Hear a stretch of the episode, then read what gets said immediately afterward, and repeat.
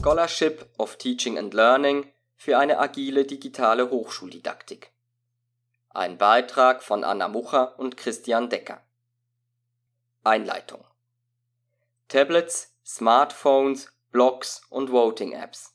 Im Zuge fortschreitender Digitalisierung werden in Lehr-Lernsettings an der Hochschule immer häufiger Hardware und Tools eingesetzt, zum Beispiel um die Motivation der Studierenden zu stärken und kollaborative Arbeitsweisen zu fördern.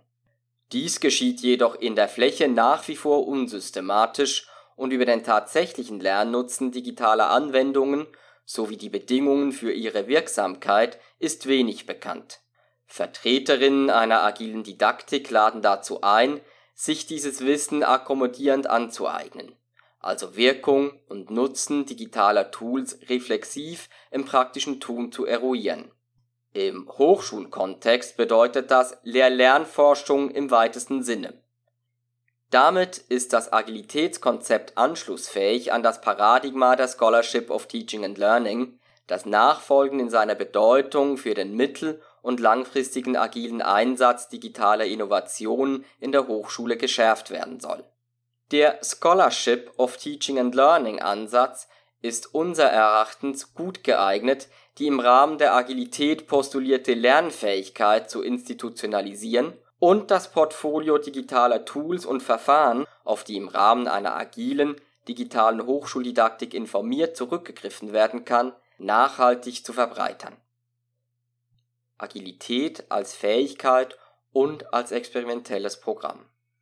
Während der Lehrveranstaltung als Lehrperson im Hier und Jetzt zu sein, die Interessen und Stimmungen der Studierenden wahrzunehmen und im Sinne der Ermöglichung von Lernen ad hoc auf sie zu reagieren, das gilt als agile Lehre.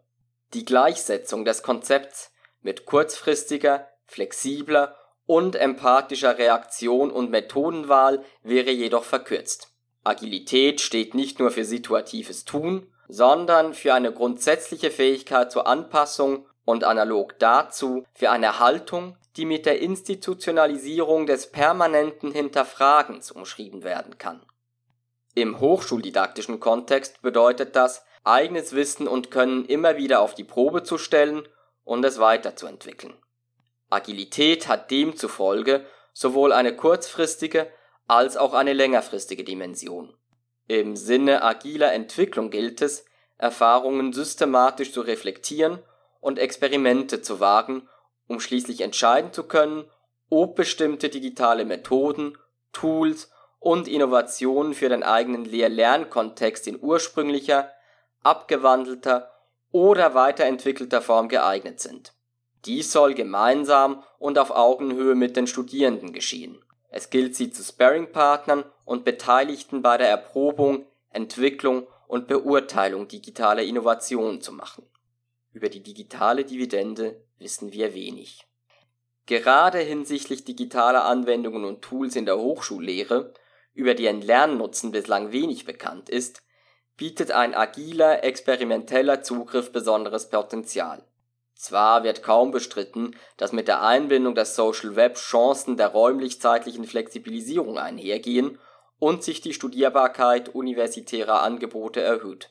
Auch zeigt sich, dass das Social Web besondere Möglichkeiten für selbstgesteuertes Lernen und Partizipation bietet, wenngleich dies alles andere als voraussetzungslos ist und in offenen, partizipativen Settings Studierende aus bildungsstarken Herkunftsfamilien hinsichtlich ihrer Selbstwirksamkeitserwartung im Vorteil zu sein scheinen. Was jedoch der Einsatz digitaler Medien oder Tools hinsichtlich des Lernerfolges bewirkt, darüber ist sich die Wissenschaft nicht einig. Zwar gelangen Meta-Analysen zu dem Schluss, dass sich computergestützter Unterricht bzw. Online-Lernen grundsätzlich positiv auf den Lernerfolg auswirken. Allerdings sind die Effektstärken gering und angesichts der Streuung bleibt unklar, ob und inwiefern sie tatsächlich auf den Medieneinsatz zurückzuführen sind. Zudem weisen mediengestützte Lernsettings höhere Abbruchquoten auf, bei ebenfalls großer Streubreite. Insgesamt kann damit empirisch kaum nachgewiesen werden, dass sich E-Learning positiv auf das Lernergebnis auswirkt. Stattdessen scheint der durchschnittliche Lernerfolg relativ unabhängig von dem gewählten Mediensystem und der eingesetzten Technologie zu sein. Digital gestütztes Lernen kann also zu besonders guten Lernergebnissen führen, aber auch keine oder sogar gegenteilige Effekte bewirken. Der didaktische Mehrwert digitaler Innovation lässt sich nicht eindeutig bestimmen. Angesichts der Komplexität und Situiertheit von Lehr-Lernprozessen, in denen sich kaum lineare Strukturzusammenhänge ausmachen lassen, ist das auch nicht weiter verwunderlich.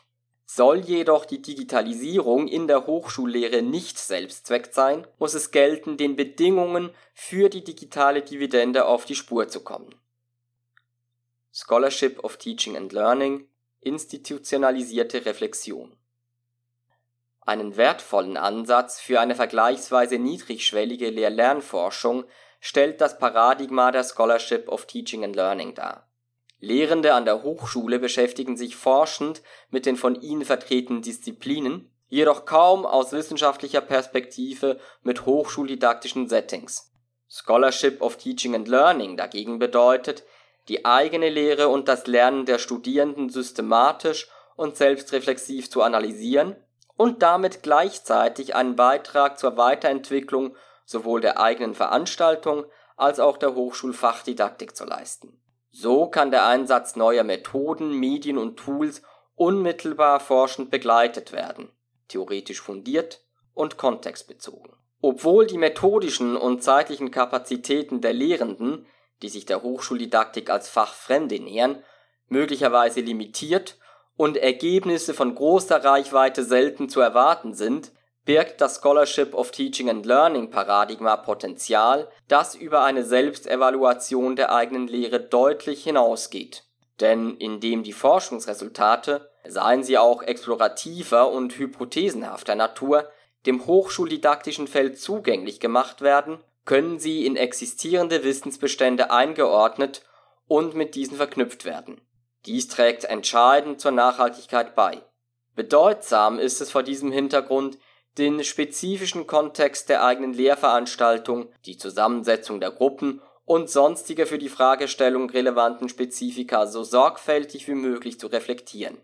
Dies ist insbesondere im Hinblick auf konzeptuelle Repräsentativität relevant, denn nur unter Beachtung der zentralen Feldparameter ist es möglich zu beurteilen, für welche Klasse von Fällen ein geglücktes oder misslungenes digitales Szenario steht. Scholarship Agilität und digitale Hochschuldidaktik. Digitale Tools und Methoden bieten in hochschuldidaktischen Settings vielfältige Möglichkeiten. Im Rahmen einer agilen digitalen Didaktik sollen sie flexibel ausgewählt und eingesetzt werden. Dies kann ad hoc und situativ geschehen.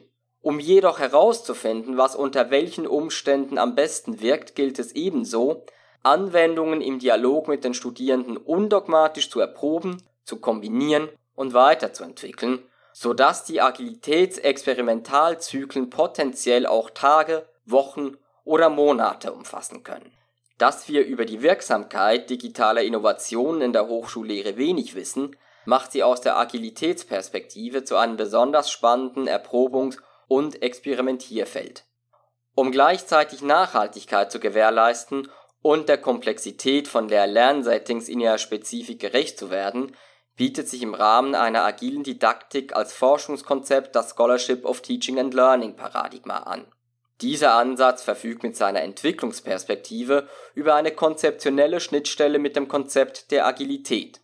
Gleichzeitig steht er für institutionalisierte Reflexion und den Austausch mit der Community und bietet damit im Sinne einer langfristigen agilen digitalen Hochschuldidaktik großes Potenzial. Praxisbeispiel bei der Durchführung einer im Wege des Blended Learning angebotenen Lehrveranstaltung wird anhand der eingereichten Aufgabenlösungen vermutet, dass die Studierenden möglicherweise Schwierigkeiten bei der Rezeption einiger auf der Lernplattform zur Verfügung gestellten Lehrvideos haben. Die Lehrperson möchte das vermeintliche Problem näher untersuchen und entwickelt hierfür ein praktikables qualitatives Untersuchungsdesign mit Hilfe zweier studentischer Fokusgruppen soll eruiert werden, worin die Ursache für die wahrgenommenen Probleme bestehen. Aus der Analyse des so erhobenen empirischen Datenmaterials ergibt sich, dass sich die Verständnisprobleme insbesondere aus der Art der Rezeption der Lehrvideos ergeben. Diese erfolgt überwiegend erratisch und ohne begleitende Dokumentation durch die Studierenden. Die Lehrperson stellt auf der Folie der gewonnenen Erkenntnisse die Arbeitshypothese auf, dass die Studierende bestimmte kognitive Schritte der Informationsverarbeitung auslassen und damit keine vollständige Wissensreflexion bzw. darauf keine aufbauende Wissenskonstruktion erfolgen kann. Als Intervention erfolgt der Einsatz der Methode Cornell Notes. Hierfür üben die Studierende unter Begleitung der Lehrperson in der Präsenzphase exemplarisch die Rezeption von Lehrvideos bei gleichzeitiger Mitschrift von sogenannten Cornell Notes ein. Diese Mitschriften werden im Plenum diskutiert. Hierbei tritt der Mehrwert einer gemeinsamen Reflexion der Mitschriften so offen zutage, dass die Studierenden mit der Lehrperson die Fortführung des diskursiven Prozesses in der Online-Phase vereinbaren. In einer Phase der operativen Erprobung stellen die Studierenden hierfür ihre Mitschriften in anonymisierter Form auf der Lernplattform ein und übernehmen den Auftrag, die Ergebnisse ihrer Peers konstruktiv zu kommentieren. Der zugrunde liegende Prozess der agilen Intervention wird gegenüber den Studierenden zu jedem Zeitpunkt offengelegt. Am Tag der Lehre berichten die Lehrperson und die Studierenden über die gemeinsam durchgeführte experimentelle Weiterentwicklung. Fazit Der Einsatz digitaler Tools erfolgt in hochschuldidaktischen Settings häufig unsystematisch und ohne entsprechende Erkenntnisse über den Lernnutzen der angewandten Methoden. Unter dem Paradigma der Scholarship of Teaching and Learning kann es gelingen, die Dividende digitaler Lehrinnovation zu bestimmen und sogar zu erhöhen, Voraussetzungen und Bedingungen zu eruieren, unter denen der Einsatz digitaler Elemente einen Mehrwert liefert und damit wertvoller Teil einer agilen Didaktik werden kann. Lehrende sollten sich nicht scheuen, diese selbst gemeinsam mit den Studierenden zu explorieren und damit, im Sinne des Scholarship of Teaching and Learning, sowohl die hierzu verfügbaren Wissensbestände als auch ihre eigenen Lehrveranstaltungen agil weiterzuentwickeln. Entscheidend scheint hierbei insbesondere eine spezifische Haltung gegenüber der eigenen Lehre und den Studierenden zu sein. Bereitschaft zum ständigen Hinterfragen der eigenen Methoden sowie der Anpassung dieser an die studentischen Bedürfnisse im Sinne einer verbesserten Lernumgebung. Hierzu braucht es neben fachlicher Expertise und Engagement auch Mut, den Studierenden gegenüber selbst als Lernender aufzutreten, mag viele langjährige und erfahrene Hochschuldozentinnen und Dozenten Überwindung kosten. Aber es lohnt sich. Wie unser Praxisbeispiel zeigt, können aus einer gemeinsamen Bereitschaft zur Weiterentwicklung spannende Projekte entstehen, die letztlich nicht nur der im Fokus stehenden Veranstaltung dienen, sondern einen Mehrwert für die gesamte Fachcommunity schaffen.